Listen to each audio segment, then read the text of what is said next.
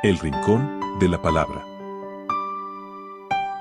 Martes 28 de junio de 2022. Evangelio según San Mateo, capítulo 8, versículos del 23 al 27.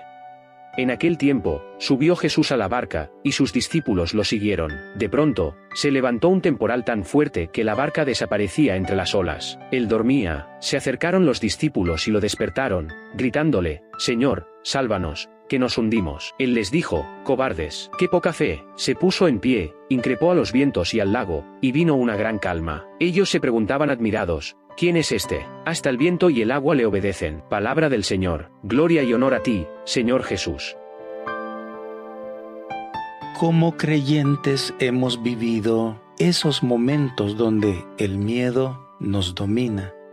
Hemos sido cobardes, hemos sentido que Dios ni nos escucha y parece dormido. Cuando estas circunstancias nos dominan, entonces la barca desaparece entre las olas. La barca representa la iglesia. La barca es la comunidad de creyentes que goza de la presencia de Jesús.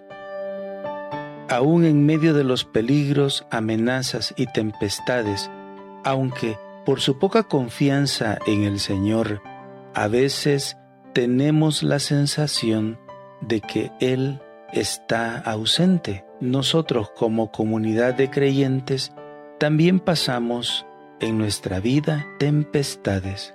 El agua en la antigüedad representaba el poder de la muerte y el caos. El Evangelio nos presenta a un Dios, a un Cristo, a Jesús cercano, atento a las dificultades y problemas que atravesamos en lo personal y en lo comunitario. Él siempre está ahí, con Él siempre podemos contar.